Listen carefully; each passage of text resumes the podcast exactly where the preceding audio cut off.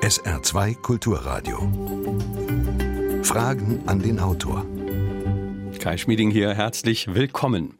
Dass ich unseren heutigen Gast eigentlich gar nicht vorstellen muss und dass man heute einfach nur Peter Wohleben sagt und die meisten von Ihnen wissen, wer das ist, allein das charakterisiert Deutschlands populärsten Förster schon sehr gut. Wann war jemals ein Förster überhaupt so prominent? Ich weiß es nicht. Inzwischen hat Peter Wohleben einige Bestseller vorgelegt. Seine Bücher über den Wald und über die Natur werden übersetzt und in der ganzen Welt gelesen.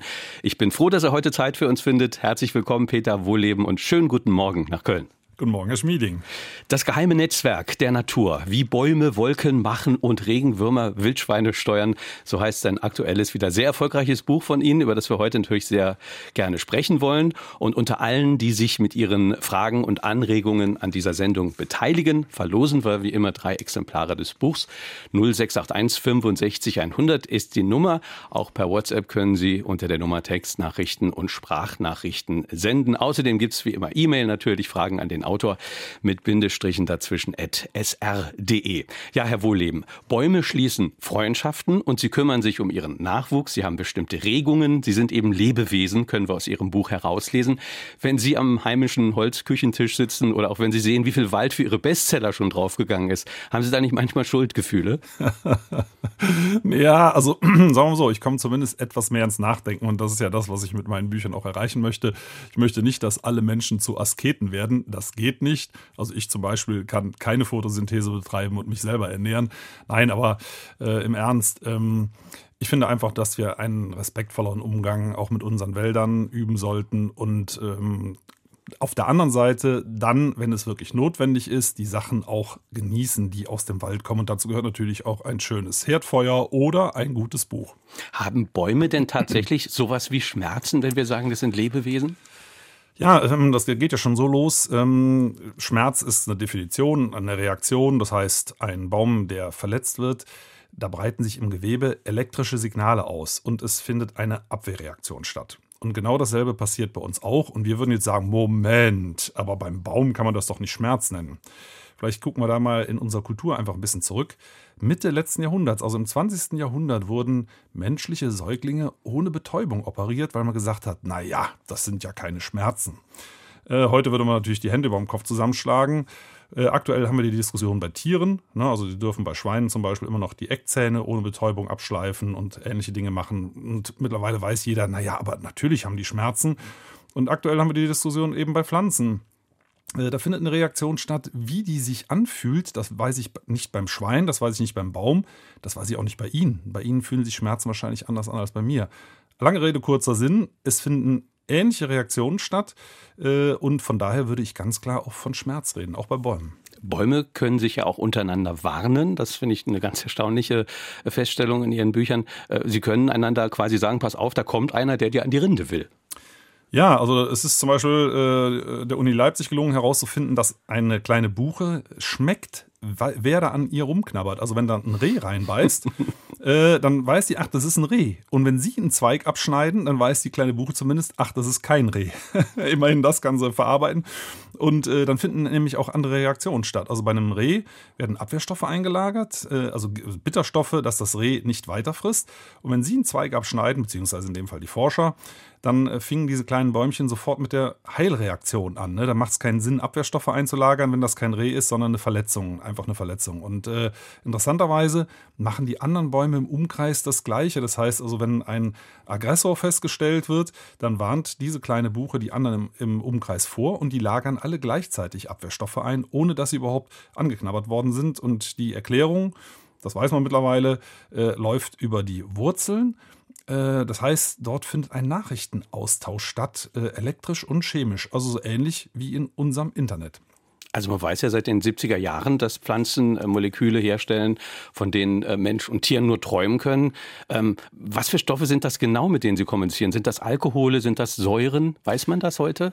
Also das sind, das ist eine ganz äh, große Komplexheit. Ich sag mal, äh, also das erste, was man festgestellt hat, das war ein ganz einfaches Gas, was auch bei reifen Äpfeln ausströmt, das ist Ethylen.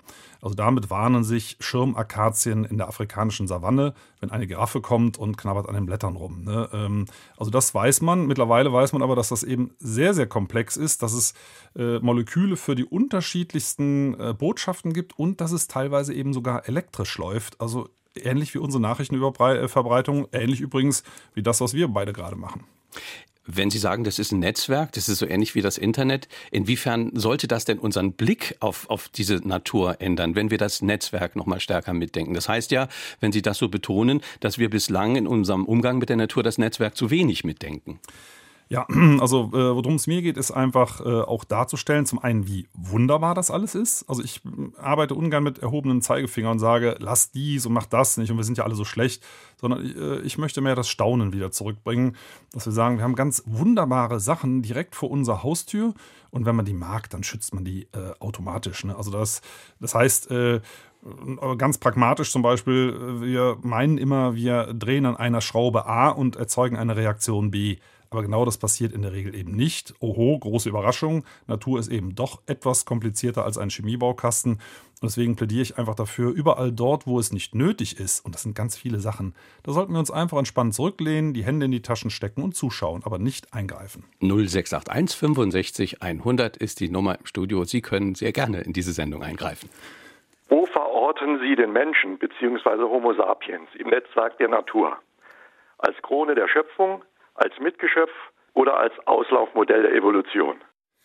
da muss ich ganz klar sagen, äh, ich äh, verorte den Menschen als Bestandteil, also als Mitgeschöpf äh, in diesem Netzwerk der Natur.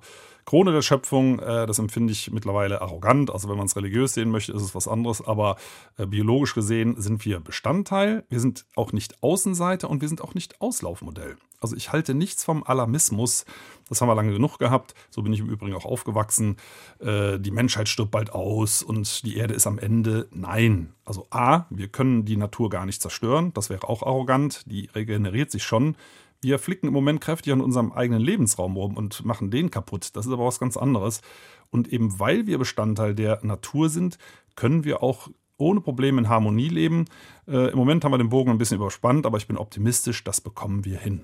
Bei so manchem äh, Naturschützer, vielleicht schwingt das auch in der Frage des Hörers mit, hat man ja schon das Gefühl, naja, der, der Mensch stört so ein bisschen in der Natur und wenn der Mensch halt nicht auf der Erde wäre, dann würde es der Natur besser gehen. Also haben Sie nicht manchmal das Gefühl, dass manche Ihrer Kollegen auf diese Art und Weise argumentieren, dass der Mensch eigentlich immer nur stört und äh, durch sein bloßes Leben und Konsumieren eigentlich in dieses Netzwerk zu stark eingreift? Ja, also das, das, äh, ja, das stimmt, das höre ich ab und zu und das spiegelt sich auch in ganz hässlichen Witzen wieder, ne? So wie dieses treffen sich zwei, zwei Planeten und der eine sagt, was hast du denn für eine Krankheit und so weiter. Und der eine, die Krankheit ist natürlich der Mensch. Das finde ich ganz furchtbar. Äh, wir sind ganz tolle Wesen. Äh, wie gesagt, wir haben momentan Probleme, das wissen ja alle. Aber grundsätzlich sind wir Bestandteil der Natur. Wir sind nicht überflüssig. Wir sind vom Grundsatz her nichts Böses. Ne? Äh, Im Moment, wie gesagt, schlagen wir etwas über die Stränge. Und wenn man äh, die Menschen fragt, ist das den meisten ja auch zu viel. Und wir haben ja momentan, äh, momentan ganz viele tolle Lösungsansätze, die greifen bloß noch nicht richtig. Aber ich bin da optimistisch. Ich denke, die Menschheit bekommt das hin, gerade weil wir Bestandteil der Natur sind. Eine nächste Hörerfrage. Die Erfahrung gemacht, dass in der Natur alles mit allem zusammenhängt? Ich gehe da noch einen Schritt weiter. Zum Beispiel bei den Instinkten. Schwalben wissen, wie sie ihr Nest bauen müssen oder Bienenstock oder Ameisenhaufen funktionieren als Staaten perfekt, obwohl die Tierchen keine Intelligenz besitzen. Instinkte sind aber jetzt nur ein Beispiel von vielen. Beweist uns so die Natur nicht unumstritten die Existenz einer übergeordneten Intelligenz? Ähm, ich bin mit diesem Begriff vorsichtig. Es gibt ja auch äh, gerade bei Ameisenhaufen diesen Begriff ähm, Superorganismus, also als ob die kleinen Tierchen alle einzelne Zellen wären. Mittlerweile weiß man, dass selbst Insekten möglicherweise ein Bewusstsein haben. Ne, also gerade bei Bienen ist das ganz gut erforscht, äh, gibt es deutsche Forschungen dazu. Ähm, also ich persönlich denke immer, dass wenn wir äh, Tieren das absprechen, werten wir sie ab. Und dann sind wir genau bei diesem Ranking, was ich persönlich gar nicht mag. Also das heißt, ähm, Mensch zuerst, dann kommen die Tiere und dann kommen die Pflanzen. Das kann man biologisch so trennen, gar keine Frage, aber wir meinen es oft in Richtung einer Wertung. Also mit Pflanzen darf man anders umgehen als mit Tieren, mit Tieren anders als mit Menschen. Das heißt nicht, dass ich alle gleich machen möchte, nur dieses Ranking mag ich nicht und äh, das spiegelt sich eben genau in solchen Ausdrücken wieder. Und deswegen äh, finde ich es schön, was die Forschung mittlerweile rausfindet. Zum Beispiel, dass selbst Fruchtfliegen im Schlaf mit den Beinen strampeln. Das heißt, äh, da findet irgendein Kopfkino statt. Was die träumen, weiß man natürlich noch nicht. Aber lange Rede, kurzer Sinn. Die Anzahl der Gehirnzellen sagt nichts über die Qualität des geistigen Lebens aus. Sabine Seer aus Nordfriesland hat uns geschrieben, sie freut sich, dass Peter Wohleben sich so aktiv und konsequent gegen den Mainstream einsetzt, wie sie schreibt.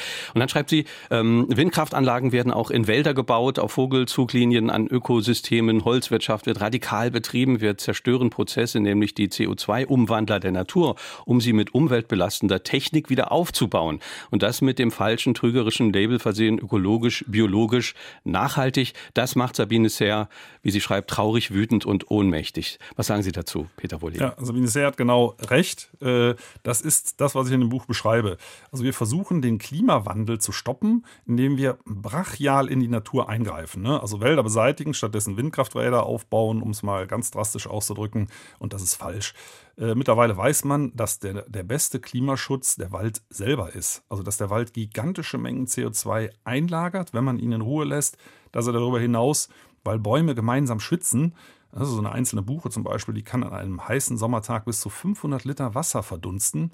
Also es gibt einen irren Kühleffekt und das alles zusammen äh, kann das Klima deutlich dämpfen in seinen Ausschlägen, die wir ja menschengemacht heute haben. Das heißt also, wenn wir das Klima schützen wollen, müssen wir in allererster Linie die Wälder schützen und nicht immer mehr Holz rausholen und Windkrafträder reinbauen. Und dann kommen wir wieder zu der ersten Aussage zurück.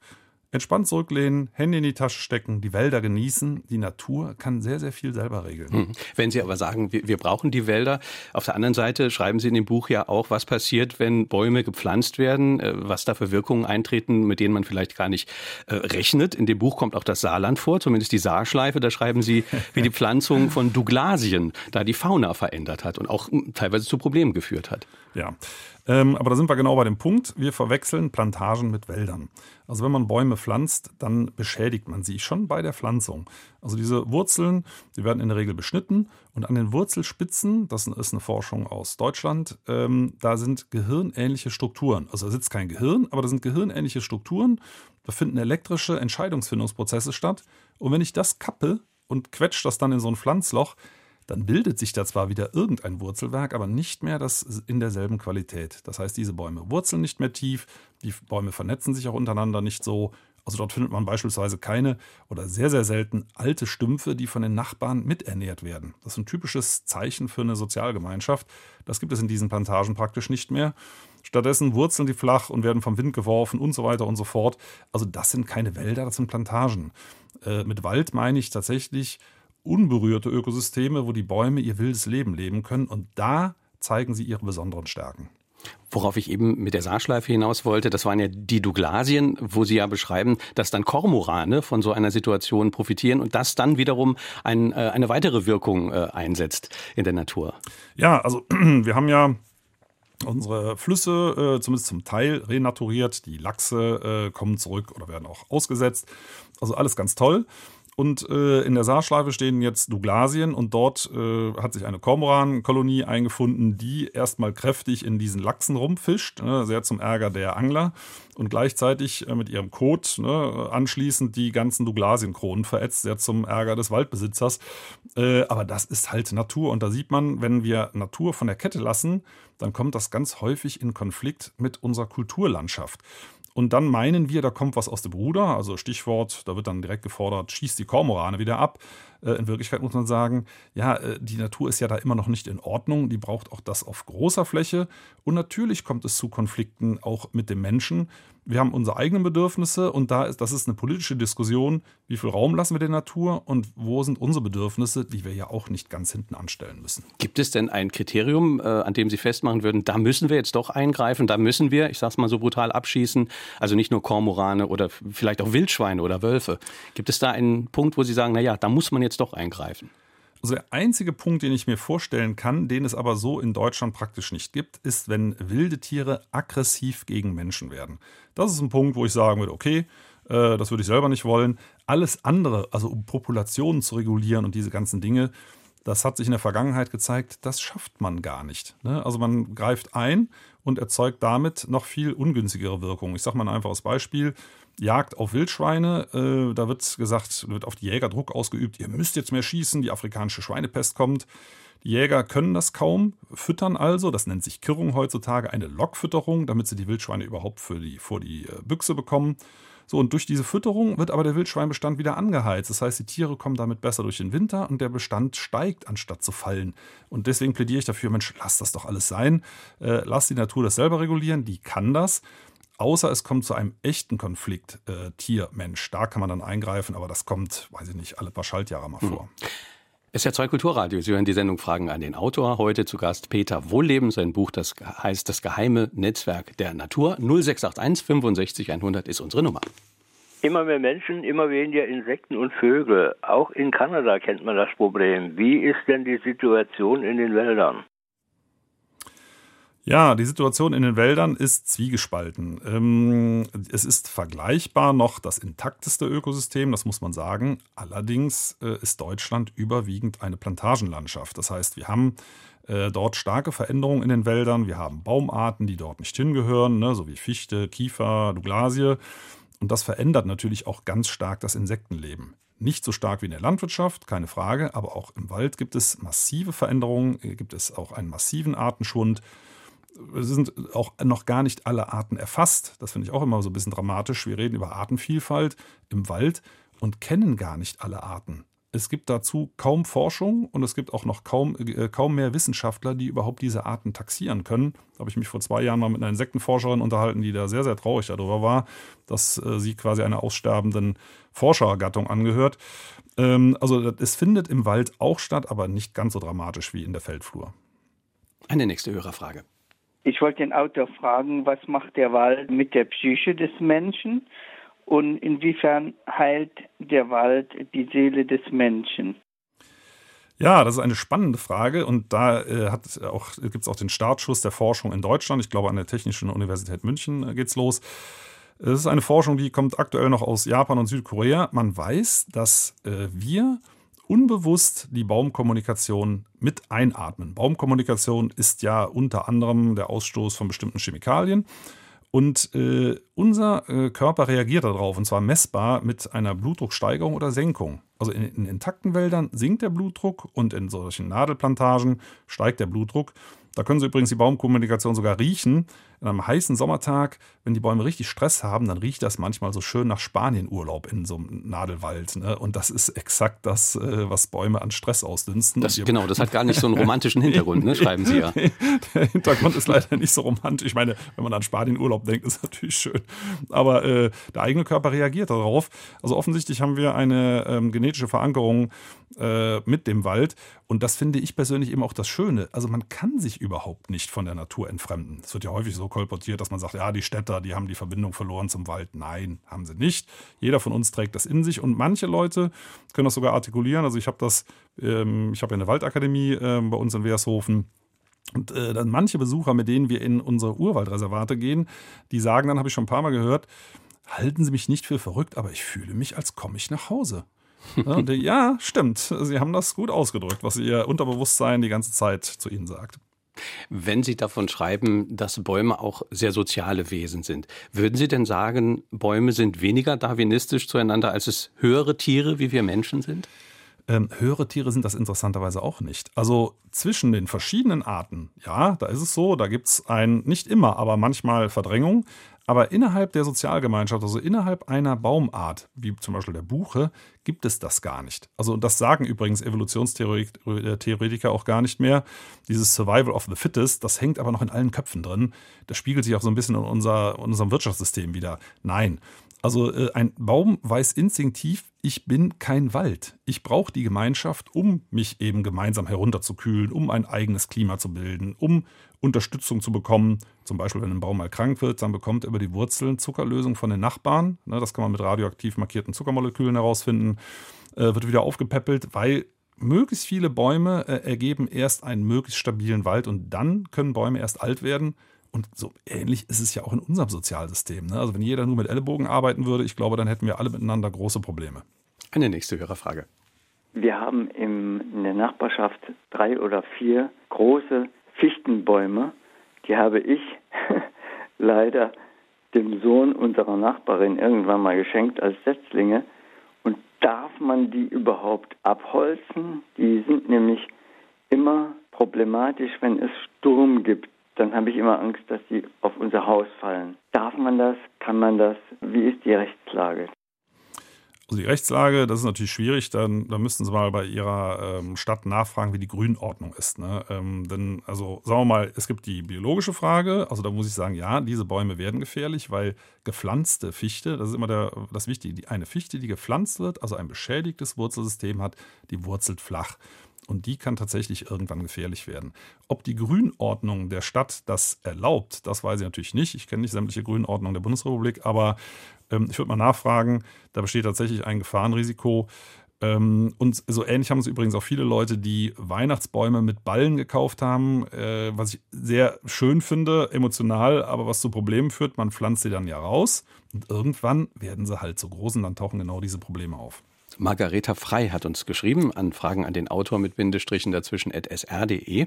In meinem kleinen Gartenkosmos stelle ich fest, dass sich nicht nur Amseln, Tauben, Kleiber und Rotschwänzchen und während der Kirschenzeit Stare wohlfühlen, sondern auch Igel und Mäuse, solange wir nicht dauernd das Gras mähen und Hecken schneiden. Ein Insektenhotel und Wasserstellen tragen dazu bei. Leider stelle ich äh, auf meinen ausgedehnten Spaziergängen fest, dass Wegränder ständig gestutzt werden und so den Vögeln und Kleintieren die Lebensgrundlage entzogen wird. Es sind die Arbeiter der Gemeinden, Gemeinden, die aufgefordert werden, den Dreck zu entfernen. Dreck ist in meinen Augen nur der Müll, der achtlos in diese Wegreine geworfen wird. Wie soll sich ein Netzwerk der Natur erhalten, das ständig durch Menschen und Maschinen gestört wird, fragt Margareta Frei. Ja, das ist eine schöne Frage, ähm, weil die den typischen Gewissenskonflikt aufzeigt. Ich sage mal ein Beispiel aus meinem eigenen Garten. Der ist äh, schon ziemlich naturnah, aber trotzdem habe ich da auch Rasenflächen, weil ich gerne irgendwo einen Liegestuhl hinstellen möchte und auch mal grillen möchte. So, und genau da haben wir den Konflikt. Rasenmähen heißt ankämpfen gegen Wald. Ne, sonst würden da irgendwann Bäume wachsen. Äh, das ist genau die Frage, wo findet man die Balance zwischen seinen eigenen Bedürfnissen und äh, Rücksichtnahme auf die Natur. Das ist schwierig, äh, diese Balance, aber Sie haben natürlich vollkommen recht, da kann mehr getan werden. Also gerade in Städten, dort, wo es jetzt keine Verkehrsbehinderung verursacht, ne, äh, kann man etwas mehr Wildheit zulassen. Sagen wir mal ein ganz einfaches Beispiel, städtische Grünanlagen. Warum soll da nicht äh, ein halb Meter hohes Gras stehen im Sommer und stattdessen alles Rasen auf, auf fünf Zentimeter Höhe gestutzt sein? Also da kann man mehr machen.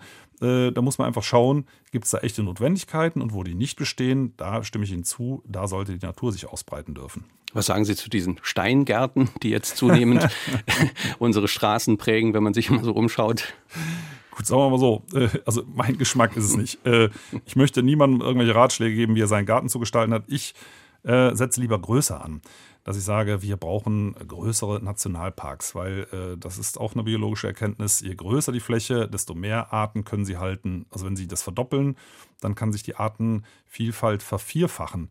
Also große Ökosysteme schaffen, wo die Natur sich austoben kann. Ich selber würde jetzt ungern äh, Einzelpersonen irgendwelche Vorschriften machen, wie sie ihren Garten zu gestalten haben. Mein Geschmack wäre es nicht, ja, muss ich ganz klar dazu sagen. Ich brauche keinen pflegeleichten Garten. Ich finde es schön, wenn Vögel, Eichhörnchen äh, und Igel um mich herum sind.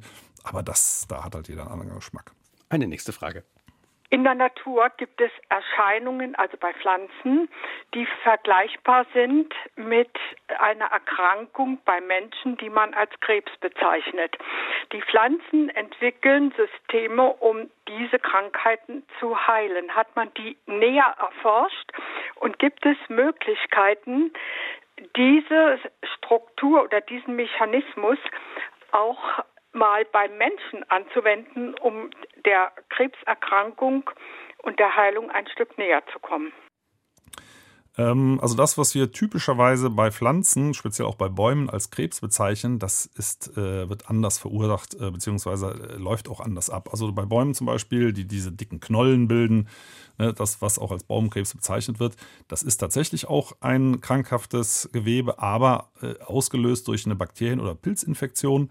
Der Baum kriegt die nicht in den Griff, weil die ständig wieder aufbricht und dadurch äh, wächst er außen drum rum, versucht das zu überwallen und dann geht es wieder auf und diese Knolle wird immer dicker und dicker. aber der Baum stirbt daran nicht. Und das ist eben der große Unterschied zu unserem Krebs. Äh, in dem Fall ist es ist einfach eine Infektion, eine lokal begrenzte Info äh, Infektion, die sich nicht auf das, den ganzen Organismus ausweitet. Also unsere Krebserkrankung ist etwas völlig anderes. Leider kann man da eben keine Rückschlüsse von den Pflanzen auf den Menschen ziehen. Alexa Harich aus Gresaubach hat uns eine E-Mail äh, gesendet. Ihre Frage, sind Urwälder wie der nördlich von Saarbrücken sinnvoll? Wie groß sollte ein solcher Wald sein? fragt Alexa Harich. Ja, also der Urwald vor den Toren der Stadt, den habe ich mir auch schon mal angeschaut. Das finde ich sehr sinnvoll. Also wir haben in Deutschland viel zu wenig Schutzgebiete.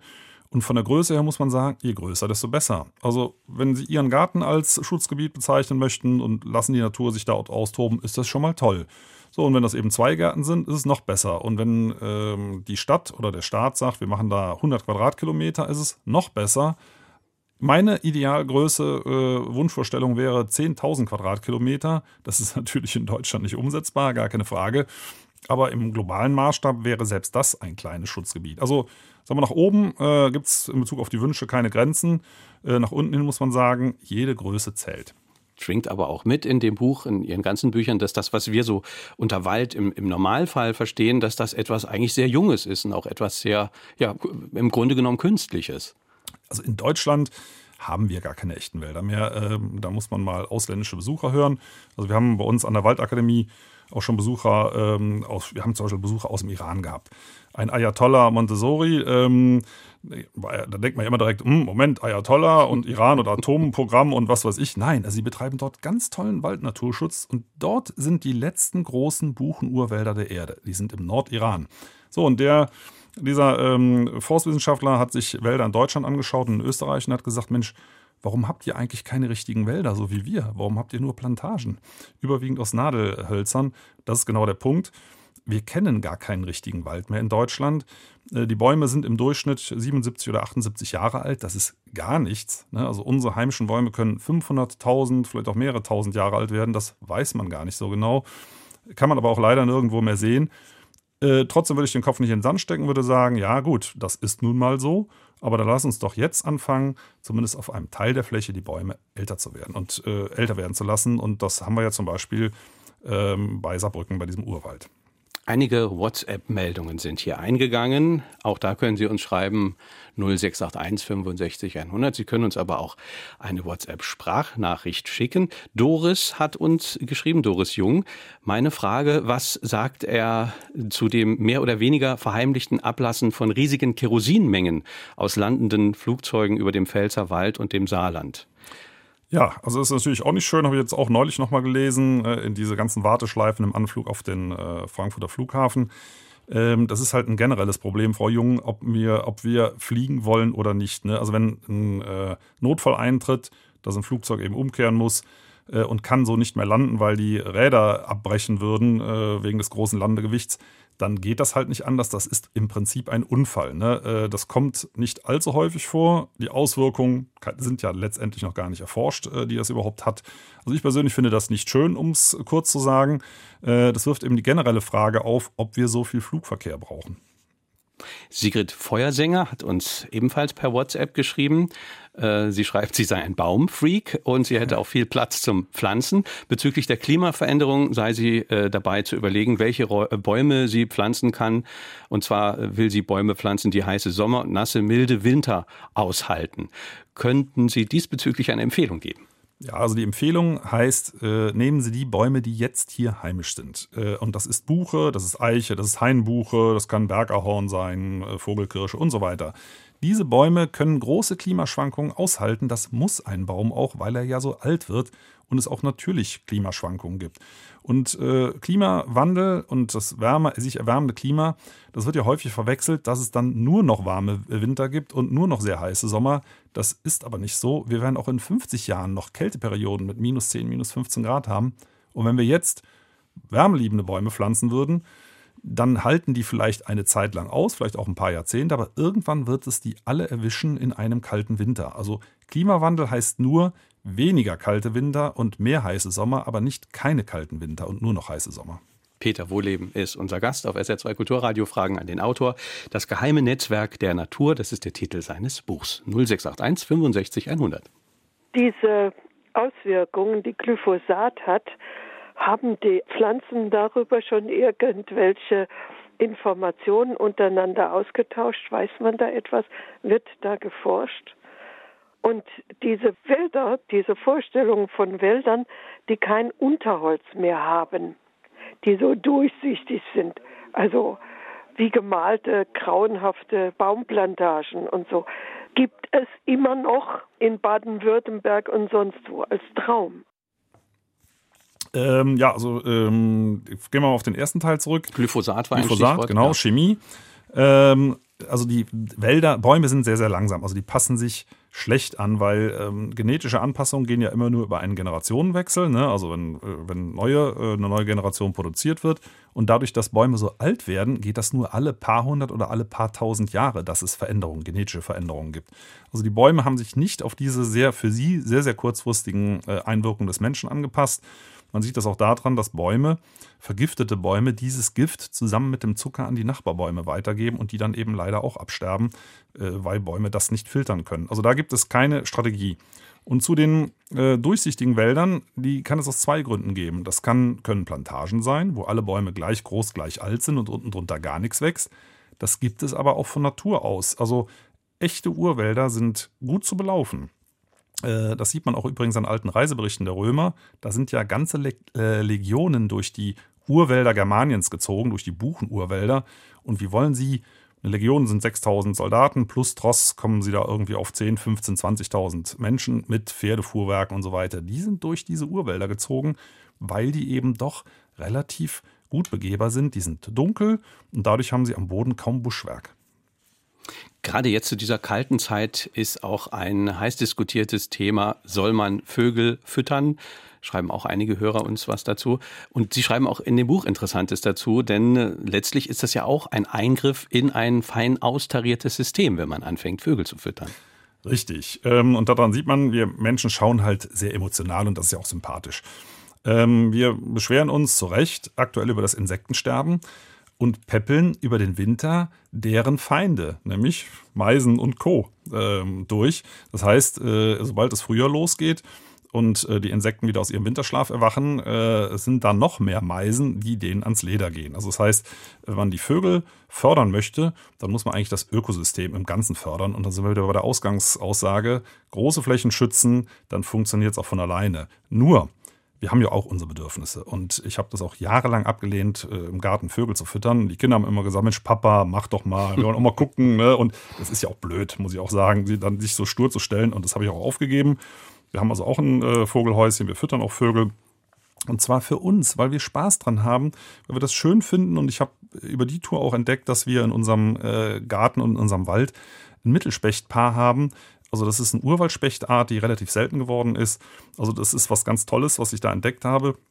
Und umgekehrt, äh, wenn Menschen sich so intensiv mit Tieren, mit den Vögeln äh, beschäftigen, dann schützen sie sie auch. Also diese, das muss man ja auch mit berücksichtigen. Also ich glaube, dass der Gesamtvorteil für die Natur aus der Vogelfütterung ist allein über diese Schiene positiv. Also ich kann nur sagen, wenn Sie Spaß dran haben, machen Sie es. Sie schreiben ja da über die Mönchsgrasmücke. Ich hoffe, ich habe das jetzt richtig ja. gesagt. Der Vogel heißt so. Und da fand ich ganz interessant, der Vogel, der fliegt jetzt nicht mehr nach Süden, sondern nach Großbritannien, weil offenbar die Menschen dort besonders viel äh, Vögel füttern. Ja, also normalerweise ist die Mönchsgrasmücke nach Spanien geflogen und hat sich dort von Oliven ernährt im Winter. Äh, jetzt äh, bleibt ein, zumindest eine Teilpopulation in England und die hat auch ihre Schnabelform verändert, ihre Flügelform verändert und zwar so, dass man eben besser ums Vogelhäuschen kurven kann, dass man besser die äh, Kerne knacken kann. Es entsteht dort möglicherweise eine neue Art. Und jetzt kann man auch sagen, hm, ist das gut oder ist das schlecht?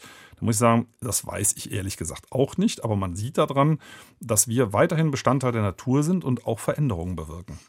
0681 65 100 ist unsere Nummer möchte den Autor mich bedanken bei ihm, dass er so optimistisch ist und glaubt, dass es also nicht so ohne weiteres geht, dass wir klein gespatzelten Menschlein, quasi nur Atome auf einem Stäubchen Erde, äh, diese entscheidend stören können. Das zuerst und dann möchte ich fragen, ob ausreichend von den Menschen registriert wird, dass die Eisburgherne, Sedimente und Baumringe uns sehr exakt zeigen, dass seit Hunderttausenden, nein, seit Millionen Jahren ständig das Klima wechselt. Und das wird es auch heute tun und auch in Zukunft tun, schätze ich mal. Und ist es ausreichend bekannt, dass zum Beispiel die Ferkel, wo die Zähne angeblich abgeschliffen werden sollen, äh, dass die äh, der Sau, der Mutter also in die Zitze beißen mit ihren Hakenzähnen und die äh, Mutter dabei so verletzen, dass sie aufspringt und nicht weiter säugen lässt, dass es also richtig und nötig ist, diese Zähne zu stutzen. Das tut nicht weh. Und das äh, ist richtig, denn äh, wenn man sie dann betäuben würde, wäre das ein viel größerer Schaden. Ähm, so, gehen wir mal, fangen wir mal mit dem letzten zuerst an. Also das sehe ich persönlich anders. Ähm, weil diese, diese Verletzungen, die entstehen ja dadurch, dass die Muttersau fixiert ist und sich gar nicht bewegen kann. Ne? Ähm, also die würde sonst eben aufstehen und dann hören die auf, so da rein zu beißen. Die Natur hat ja nicht ohne Grund diese Zähne äh, wachsen lassen. Also ähm, das sehe ich ein bisschen anders. Das ist geschuldet der Haltungsart, die ich persönlich äh, nicht in Ordnung finde, wo wir wirklich dringend was tun sollten. Äh, in Bezug auf die Klimaschwankungen muss man sagen, ja, das lässt mich auch äh, entspannt in die Zukunft gucken. Irgendwann rollt hier auch mal wieder eine Eiszeit über uns hinweg und die ganzen Wälder, die ich persönlich auch schützen möchte, liegen dann unter drei Kilometer Eis begraben und nach dem Rückzug des Eises entsteht das alles wieder neu. Nur der Punkt ist natürlich, den Klimawandel, den wir aktuell verursachen, den hat die Natur so nicht vorgesehen. Und da sollte man schon aufpassen, dass wir das damit nicht ähm, rechtfertigen, so nach dem Motto, die Natur hat das ja auch immer schon gemacht. Da spielt das jetzt keine Rolle. Es spielt eine Rolle. Und zwar nicht für die Natur, sondern für uns. Ne, also wir verändern unseren Lebensraum so, dass der nachher für die 7,5 Milliarden Menschen eben nicht mehr tragfähig ist. Das hat Konsequenzen in erster Linie für uns, nicht für die Natur. SR2 Kulturradio Fragen an den Autor. Peter Wohlleben ist unser Gast. Sein Buch trägt den Titel Das geheime Netzwerk der Natur. Schlagwort saurer Regen. In welchem Zustand befindet sich der deutsche Wald und wie steht es mit dem saarländischen Wald? Ja, der saure Regen, äh, das muss man sagen, äh, die äh, das war unter dem Stichwort kann man einen großen Erfolg der Umweltbewegung verbuchen. Es ist tatsächlich gelungen, die Luft sauberer zu machen. Der Wald wäre kaputt gegangen, wenn das so weitergegangen wäre, damals in den 70er und 80er Jahren. Äh, also die Rauchgasentschwefelung, die Katalysatoren, das hat wirklich viel bewegt und es zeigt, es geht, ne, wenn die Leute das verstanden haben. Äh, heutzutage leiden die Wälder überwiegend an der Forstwirtschaft. Also wenn wir alle 20 Meter mit schwerem Gerät, mit äh, solchen Maschinen, die unter Namen wie Hannibal oder Königstiger im Wald den ganzen Boden plattwalzen, in diesem Boden kann sich kaum noch Wasser speichern. Das sieht man eben daran, dass es dann schön in den Pfützen dann drin steht, in den Fahrspuren. Das Wasser fehlt den Bäumen im Sommer, äh, die vertrocknen, die Kronen sterben ab und dann sagen die Förster, die das dann auch aufnehmen, den Schaden, oh, das ist der Klimawandel oder das ist Luftverschmutzung. Also nein, das ist heutzutage überwiegend forstwirtschaftlich äh, der Schaden, der an den Bäumen entsteht. Und das ist eben der nächste Punkt, wo ich gerne äh, was verändern würde, dass wir sanfter mit den Bäumen umgehen, wenn wir sie bewirtschaften. Ganz viele E-Mails sind eingegangen unter Fragen an den Autor mit Bindestrichen at sr.de. Walter Bachmann fragt, gibt es im Wald, also unter den Bäumen, eine Hierarchie? Also eine Hierarchie in ähm, unserem Sinne gibt es nicht, Herr Bachmann, aber es gibt äh, so eine familiäre Hierarchie. Also ein Mutterbaum zum Beispiel, der hindert seinen Nachwuchs am Schnellwachsen. Also das, ein kleiner Baum möchte schnell wachsen und wird durch tiefen Schatten dazu gezwungen, die ersten zwei bis 300 Jahre zu warten. Und das erzeugt, also gibt es Forschung international, weltweit, das erzeugt die Möglichkeit für einen Baum sehr, sehr alt zu werden, wenn er ein langsames Jugendwachstum hat. Gleichzeitig wird aber dieser kleine Baum über Wurzelverwachsung mit äh, Zuckerlösung unterstützt, also quasi fast gestillt von dem Mutterbaum. Also da findet schon eine Regulierung statt, wo ganz klar der Mutterbaum das Sagen hat, aber eine Hierarchie im Sinne, dass es dort einen Chef gibt, sozusagen dem Buchenwald, der allen anderen erwachsenen Buchen sagt, wo es lang, lang geht. Also das ist zumindest noch nicht erforscht. Und noch die Mail von Walter Dickomey. Er schreibt, die Aufdeckung der Vernetzung des irdischen Lebens, der gegenseitigen Beeinflussung, der Abhängigkeit seiner einzelnen Komponenten, eines Organismus also, schreibt er, hat für mich eine interessante Konsequenz. Sie lässt die alte mythische Vorstellung von der Erde als einem Lebewesen, zumindest als Analogie, gar nicht mehr so abwegig erscheinen. Wie sehen Sie das? schreibt Walter Dickomey. Ich persönlich ähm, würde es äh, die Erde vielleicht nicht als ganzes äh, Lebewesen ansehen, ne, weil dazu müsste, müsste die Erde äh, sich selber organisieren auch. Äh, dazu denke ich, haben wir alle viel zu viel Freiheiten. Und mit wir alle meine ich äh, sämtliche Mitgeschöpfe auch. Aber dass alles mit allem zusammenhängt, äh, da gebe ich Ihnen vollkommen recht. Genauso ist es. Wir haben vieles überhaupt noch nicht begriffen, geschweige denn entdeckt. Aber die Dinge, die wir wissen, da sehen wir eben, dass die, dass die Sachen so stark verzahnt sind. Das ist ja, was ich zum Beispiel in dem Buch beschreibe äh, mit den Wölfen im Yellowstone. Ne? Die Wölfe, die zurückgekehrt sind nach jahrzehntelanger Abwesenheit, haben dazu geführt, dass sich der Lauf der Flüsse geändert hat. Ne? Der Lauf der Flüsse der hat sich geändert, weil die Hirsche, die am Ufer die Bäume abgefressen haben, auf einmal Angst bekommen haben. Sie sind am Ufer leichter zu jagen, sind wieder in die Berge gegangen. Dadurch konnten sich die Flussufer wieder mit Bäumen befestigen. Dadurch sind Biber zurückgekommen, die Dämme gebaut haben. Dadurch sind Wasservögel zurückgekommen. Also alleine nur, weil der Wolf da ist. Nicht, weil er die, äh, die Hirsche gefressen hat, sondern nur, weil er da ist und die Hirsche Angst bekommen haben, ändern sich ganze Ökosysteme. Und das ist für mich ein schönes Beispiel dafür, wie unbegreiflich vernetzt alles miteinander ist. Beim Thema Wölfe sagen Sie ja, wir sollten viel gelassener sein. In anderen Le Ländern lebten ja die Menschen sogar mit Wölfen zusammen in Städten, ohne dass sie es merken. Richtig. Ähm, also ein Wolf ist am Mensch überhaupt nicht interessiert. Nur, und das ist ein großer Irrtum, ein Wolf äh, flüchtet nicht grundsätzlich vor Menschen, ein Wolf ist ein Kulturfolger. Der lebt sehr gerne in der Nähe des Menschen, das hat er über äh, Jahrhunderttausende gelernt, äh, aber er vergreift sich nicht am Menschen.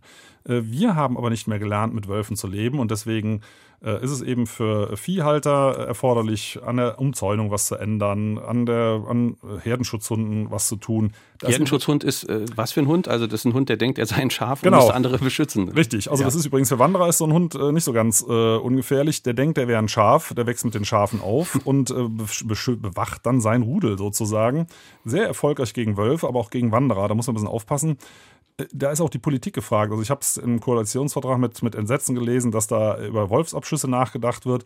Es hätte drinstehen müssen, dass äh, Schafhalter, dass Viehhalter besser unterstützt werden in Abwehrmaßnahmen, also Elektrozäune, Herdenschutzhunde und diese ganzen Dinge. Das fehlt mir leider im Koalitionsvertrag. Stattdessen wird populistisch wie vor 100 Jahren auf den Wolf draufgehauen. Da muss man sagen, das haben wir doch heutzutage nicht mehr nötig. Eine nächste Hörerfrage. Akaziennachwuchs unter einem Akazienbaum werden das auch Biederbäume? Ähm, Akaziennachwuchs und, also ich vermute mal, das ist eine Robinie ähm, hier bei uns. Das ist eine Mittelmeerbaumart, die macht Wurzelschösslinge. Und das ist eine interessante Frage. Sind das überhaupt neue Bäume oder ist das derselbe Baum? Wir neigen ja dazu, ähm, das Oberirdische als Baum zu sehen und wenn wir den absägen, ist der Baum weg. Aber das Wurzelsystem ist ja noch da und das ist teilweise viel, viel größer als der Baum selber. Äh, und äh, also Robinien aber auch Zitterpappeln zum Beispiel, die neigen eben dazu, Wurzelschösslinge zu bilden. Und äh, natürlich können die überleben, weil das ist, äh, nach heutiger Definition ist es derselbe Baum, einfach mit zusätzlichen Ständern für Solarzellen. Detlef Leidinger hat noch eine Nachfrage zum Thema Darwinismus. Das haben wir eben schon mal gestreift. Im Tierreich beobachtet man einen ständigen Kampf ums Überleben und sehr häufig geht es dabei ums Fressen anderer Tiere. Gibt es sowas in der Pflanzenwelt auch? Ja, also auch Erleidinger, auch in der Pflanzenwelt sind nicht alle lieb zueinander. Ähm, also Buchen und Eichen zum Beispiel können gegeneinander vorgehen. Ich, wir haben das bei uns in den Schutzgebieten. Äh, wir haben ja so ein Urwaldprojekt. Äh, da sieht man, dass die kleinen, jungen Buchen, also so armdicke, die unterwandern die Eichen mit den Wurzeln und wachsen gleichzeitig in die Krone rein und knipsen diesen Eichen von oben das Licht aus. Und die Eichen äh, bilden dann in ihrer Panik sogenannte Angstreiser. Das ist tatsächlich auch ein Fachausdruck. Angstreiser unten, um noch mehr Licht zu kriegen, was es unten natürlich nicht gibt. Das heißt, die beschleunigen durch diesen zusätzlichen Energieverbrauch auch noch ihr Ende. Also man kann das damit vergleichen, äh, eben ja mit, mit Tieren, die andere Tiere reißen. Sowas ähnliches gibt es auch unter Bäumen verschiedener Arten. Und jetzt könnte man sagen, naja, also sind Bäume, habe ich schon mal gehört, sind Bäume dann auch Rassisten? Nein, sind es natürlich nicht. Ähm, Rassist kann man ja nur innerhalb der eigenen Art sein die verschiedenen Baumarten sind miteinander so verwandt wie wir mit Goldfischen. Ne? Also man sagt, also genetisch sind die so weit auseinander, bloß weil die alle groß sind und alle Holz haben, heißt es nicht, dass die miteinander groß was zu tun haben und das ist eben häufig auch nicht so. In welcher äh, Form warnen Bäume Artgenossen, wenn letztere von Schädlingen befallen sind? Hatten wir eben schon mal kurz, aber vielleicht kann man es nochmal vertiefen. Man kann es nochmal vertiefen. Äh, also es, auf der einen Seite wird ein Warngas ausgestoßen und in, da ist eine genaue Information drin, welcher Schädling ist das. Also dieses Warngas äh, wird übrigens auch äh, für tierische Helfer ausgestoßen. Da kommen dann zum Beispiel Schlupfwespen an und legen Eier in die Raupen, die die Bäume befallen haben. Aber auf der anderen Seite werden auch Informationen eben chemisch und elektrisch über Wurzeln weitergegeben und über Pilze. Es zieht ja überall ein Pilzgeflecht durch den Waldboden Und äh, da laufen Informationen von Baum zu Baum äh, und zwar so effizient, dass die äh, Zeitschrift Nature das 1995 schon Wood Wide Web, also auch WWW, äh, getauft hat. Also es, die Informationsweitergabe findet nicht wie bei uns durch Schall statt, aber ansonsten relativ ähnlich. Sie hören SR2 Kulturradio mit Fragen an den Autor. Heute ist Peter Wohleben unser Gast, Förster und Bestseller-Autor. Ja, ich hätte noch eine persönliche Frage an, an, den, an den Autor und Menschen. Sie schreiben ja über die Natur so gar nicht wie ein Wissenschaftler, meine ich jetzt positiv, sondern fast wie ein Romancier, ein, ein Geschichtenerzähler. Woher kam denn der Impuls, das genau so zu machen? Also äh, letztendlich sind die Bücher schriftliche Waldführungen. Und Waldführungen mache ich schon seit 30 Jahren und ich fand das immer langweilig zu sagen, das ist eine Eiche, die erkennt man da dran, das ist eine Buche, die erkennt man da dran, sondern ich habe gerne die Dinge, die die Wissenschaft aktuell herausgefunden hat, in Alltagssprache übersetzt, also emotional. Und Sie haben vollkommen recht, ich bin kein Wissenschaftler und deswegen darf ich das sozusagen. Und äh, die Leute haben immer gefragt, wo kann man das denn nachlesen? Und da gab es halt nichts. Und dann hat meine Frau äh, gesagt, Mensch, Peter, schreib das doch mal auf. Und die hat mir wirklich jahrelang in den Ohren gelegen. Und ich habe irgendwann gesagt, gut, komm, ich schreibe es mal auf, ich schicke das an verschiedene Verlage und wenn es dann keiner haben will, dann hat die arme Seele Ruhe. Ne, so hat das angefangen. Und Sie wollten aber auch schon als Kind Naturschützer werden. Ich habe gelesen, Sie haben dann ein kleines Küken großgezogen. ja, genau. Also das war tatsächlich schon mein, mein äh, Berufswunsch, seit ich sechs war, dass ich Naturschützer werden wollte. Und habe dann so mit zwölf, dreizehn ein äh, Ei auf dem Heizkissen meiner Oma ausgebrütet, weil ich diesen Versuch von Konrad Lorenz mit den Graugänsen nachmachen wollte. Der hat ja Gänseküken auf sich geprägt dadurch. Ich dachte, Mensch, das kannst du doch auch. Und es war sehr, sehr aufwendig, aber es hat geklappt. Und äh, ich habe tatsächlich einen Küken dann großgezogen. Robin Hood, ne, den Rächer der Enterbten hatte ja keine Mutter, haben wir ihn genannt. Äh, das war drei Tage lustig und dann nicht mehr, ne, weil dieses Küken natürlich ständig bei mir sein wollte und dann immer piep, piep, piep, piep um meine Füße rum. Und wenn man auf Toilette wollte und ins Bett und so weiter und so weiter. Also es war sehr, sehr anstrengend, aber auch eine tolle Erfahrung wenn Sie so emotional äh, schreiben, dann äh, begegnet Ihnen ja auch manchmal Kritik. Also manche Wissenschaftler sagen ja, äh, dass Sie ein bisschen zu stark Baum und Bär und äh, Wald vermenschlichen. Äh, können Sie mit dieser Kritik was anfangen, dass man vielleicht da einen Fehler macht, wenn man zu stark die Natur vermenschlicht? Ähm, also äh, zum einen muss man sagen, ich kann ja schlecht in Baumsprache schreiben. Und, äh, und Emotionen gehören zu über 90 Prozent zu unserem Leben. Also äh, 90 Prozent oder noch mehr von dem, was wir tun, ist emotional verursacht. Und wenn ich emotional, äh, äh, nicht emotional rede, sondern äh, alles rauslasse, dann ist dieser Text quasi unmenschlich. Ne? Und die Kritik, muss ich sagen, damit kann ich sehr gut leben, die kommt überwiegend aus den Reihen der Forstwirtschaft. Die fühlen sich natürlich unter Druck, meines Erachtens auch zu Recht. Und das ist ein Diskussionsprozess. Ne? Also manches ist auch ein bisschen unter der Gürtellinie, aber das korrigiert sich innerhalb der Wissenschaft. Also gibt es eine sehr schöne Abhandlung von anderen Wissenschaftlern, die sagen, also so, äh, so sollte man eigentlich nicht ähm, über ein Buch reden. Äh, aber ich bezeichne das einfach als, als normalen Diskussionsprozess, wo ich mir gewünscht habe, dass der jetzt mal in Gang kommt, damit wir mit unseren Wäldern anders umgehen. Warum werden wir von unseren Politikern laufend belogen, dass zum Beispiel die USA aus dem Klimaabkommen ausgetreten sei? Tatsache ist, dass das Klimaabkommen nie von Amerika ratifiziert wurde. Ähm, also ich persönlich würde sagen, äh, also ich kann mich jetzt nicht an irgendwelche äh, Lügen erinnern. Ähm, äh, und mit den USA muss ich sagen, die, die sind im Rückzug in diesem Prozess, aber natürlich auch nicht als Ganzes. Es sind ja verschiedene Bundesstaaten, die schon gesagt haben, so wie Kalifornien, wir bleiben selbstverständlich drin. Insofern stimmt das schon, was Sie sagen. Äh, die USA als Gesamtheit sind nicht äh, auf dem Rückzug. Ähm, ich finde das aber grundsätzlich einen, äh, einen wichtigen Diskussionsprozess, was, was da gerade abläuft. Also ich sehe es eher von der positiven Seite, dass sich alle anderen Länder bis auf die USA, ich glaube, das letzte war merkwürdigerweise Syrien, also das ist ja mit Vorsicht zu genießen, was da gerade abläuft, äh, aber äh, dass es praktisch kein Land mehr gibt, was sagt, wir können so weitermachen. Ne? Das, ist, das ist ein Riesenerfolg. Also ich neige mittlerweile dazu, nicht immer auf die negativen Sachen zu gucken, sondern auf die Fortschritte und die gibt es ja und zwar ganz gewaltige. Anne Nierenberg aus Nalbach hat uns eine WhatsApp-Message geschickt.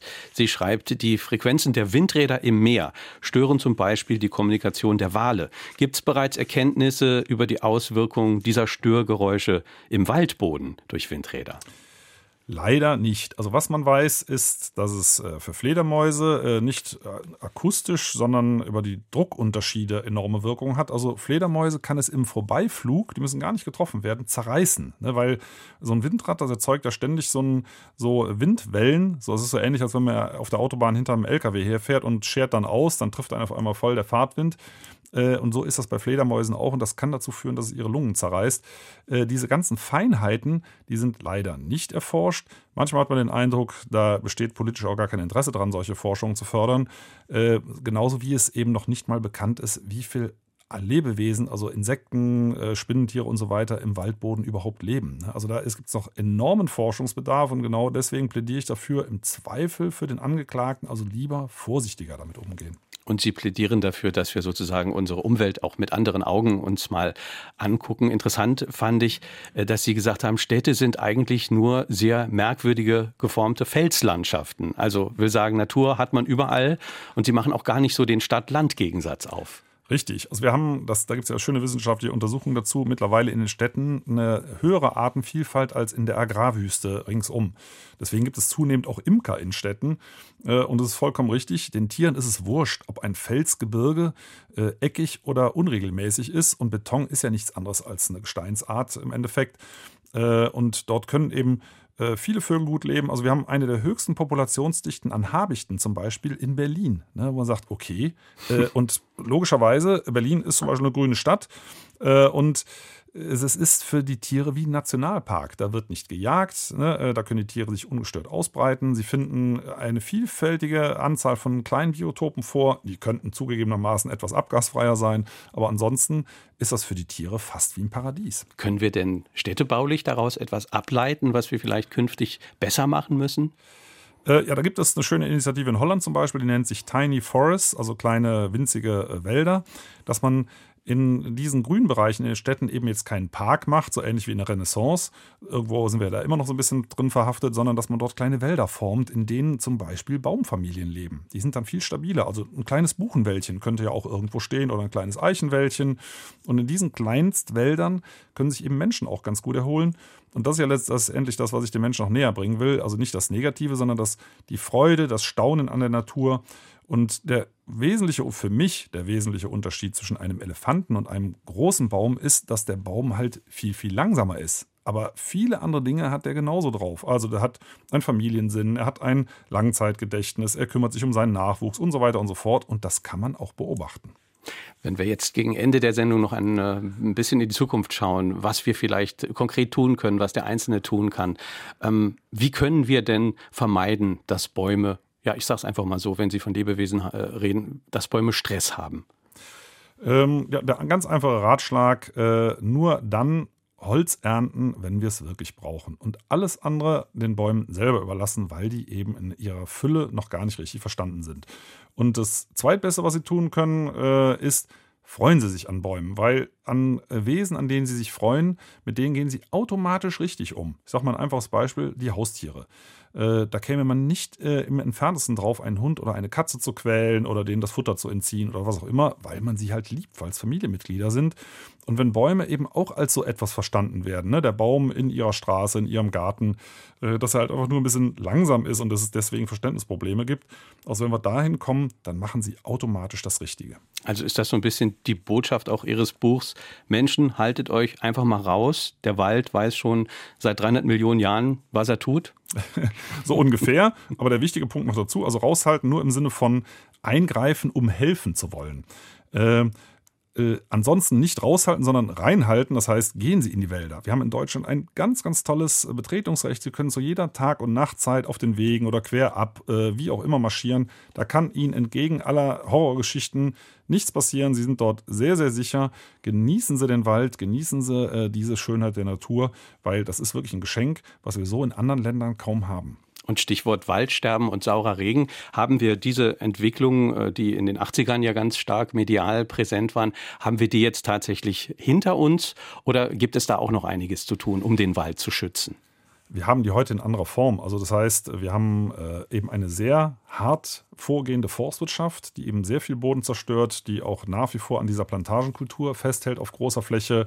Wir haben große Schadstoffeinträge aus der Landwirtschaft, ne? Stichwort Wasserproblem.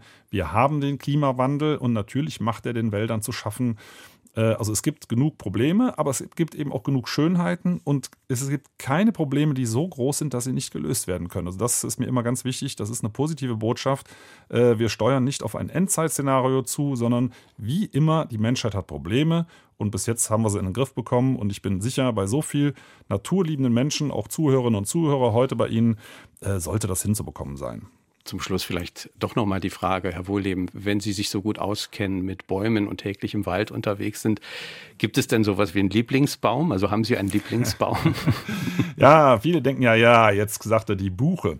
Ähm, ich mag die Bäume überall da gerne, wo sie natürlich wachsen. Also das heißt, bei uns sind das überwiegend Buchen, äh, Wälder gemischt mit Eiche und ein paar anderen Baumarten. In Lappland sind das Fichtenwälder, die ich da ganz, ganz toll finde. In den USA sind das Douglasie, Redwood, sonst was Wälder. In der Karibik sind das Palmen. Also ich mag Bäume überall da, wo sie sich wohlfühlen, weil dann strahlen die auch eine besondere Würde aus. Äh, dann können sie ihr wildes Leben leben. Und von daher habe ich, so merkwürdig das klingt, keinen Lieblingsbaum. Und haben Sie denn einen Baum, den Sie eigentlich so gar nicht mögen? Ja, selbst das gibt es nicht. Also ich mag bei uns keine Fichten, weil sie nicht hingehören, aber in Lappland mag ich sie eben gerne. Nö, also einen Baum, den ich gar nicht mag, gibt es nicht, der müsste noch erfunden werden. Dankeschön an Peter Wohleben. Wir sprachen über sein Buch Das geheime Netzwerk der Natur, wie Bäume Wolken machen und Regenwürmer Wildschweine steuern. Jeweils ein Exemplar gewonnen haben Ulrike Schommer aus Querschied-Fischbach, Stefan Brabender aus Friedrichsthal und Konrad Stelzer aus Rehlingen. Kommende Woche an dieser Stelle mein Kollege Jochen Marmit. Zu Gast wird Patrick Barb sein. Sein Buch heißt Spinnennetz der Geheimdienste. CIA, FSB, Mossad und BND. Sie alle agieren im Geheimen qua Definition Definition, oft aber so geheim, dass nicht mal ihre Kontrolleure wissen, was die da so tun. Patrick Barb und sein Co-Autor schreiben, auch die blutige Drecksarbeit wird geheim erledigt. Sie zeigen, welche verdeckten Operationen diese Schattenkrieger durchführen, anhand der Beispiele Olaf Palme, Uwe Barschel und William Colby. Spannendes Thema bei meinem Kollegen Jochen Marmit. Ich bin Kai Schmieding. Danke fürs Zuhören. Schönen Sonntag. Tschüss.